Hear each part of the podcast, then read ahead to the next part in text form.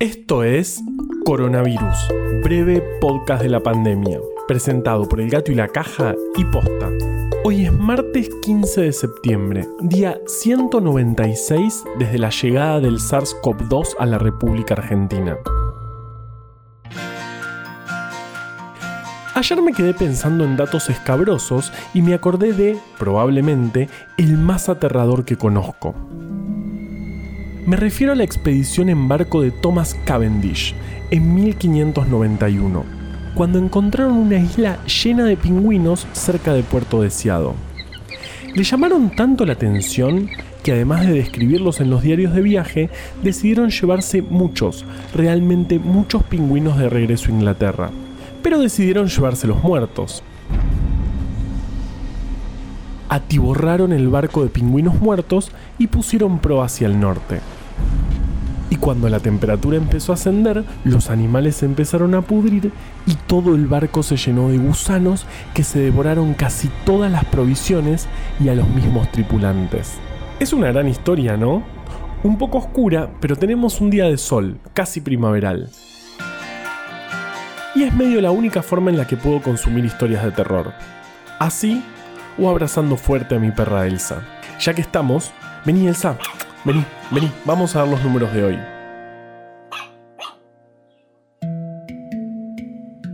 En Argentina ayer se confirmaron 9.909 casos de COVID, un número un poco más bajo de los que veníamos viendo.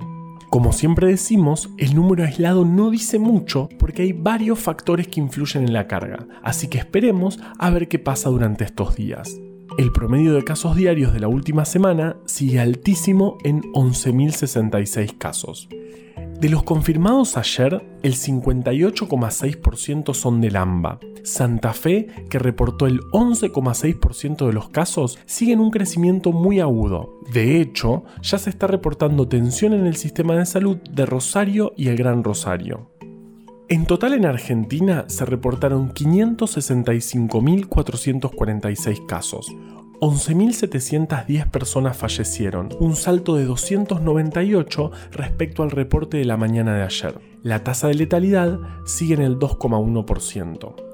En terapia intensiva con diagnóstico confirmado, al día de hoy hay 2.992 personas y se ve saturación de estas camas en departamentos de Río Negro, Mendoza, Jujuy, Salta, Santa Fe y Santa Cruz.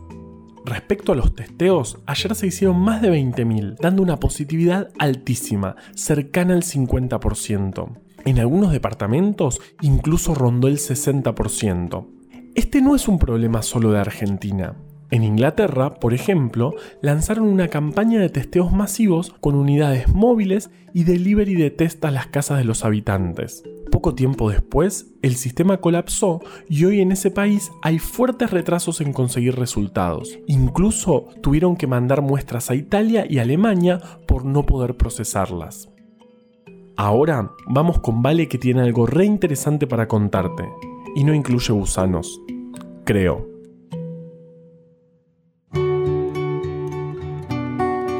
Estas son algunas de las preguntas frecuentes sobre el COVID que respondieron en el reporte diario. ¿Qué debo hacer mientras espero los resultados del hisopado? Es importante cumplir con las indicaciones de los profesionales de la salud y mantenerse aislados y aisladas de otras personas. ¿Cómo es el seguimiento ante un caso confirmado? De acuerdo a cada caso, puede ser un control diario presencial en el caso de internaciones o telefónicos en el caso de que estemos aislados en nuestras casas. ¿Cuándo termina mi aislamiento? El alta del aislamiento, que no es el alta de la enfermedad, se puede dar cuando no hay más síntomas, especialmente fiebre, por más de 3 días y cumplidos los 10 días después del inicio de los síntomas.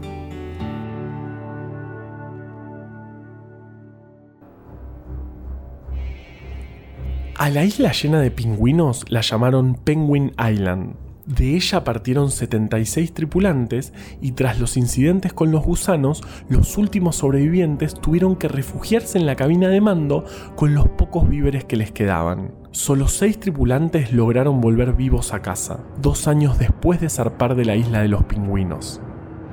Qué hermoso invento la heladera. Que a pesar de todo, quedamos vivos. Sí, señor.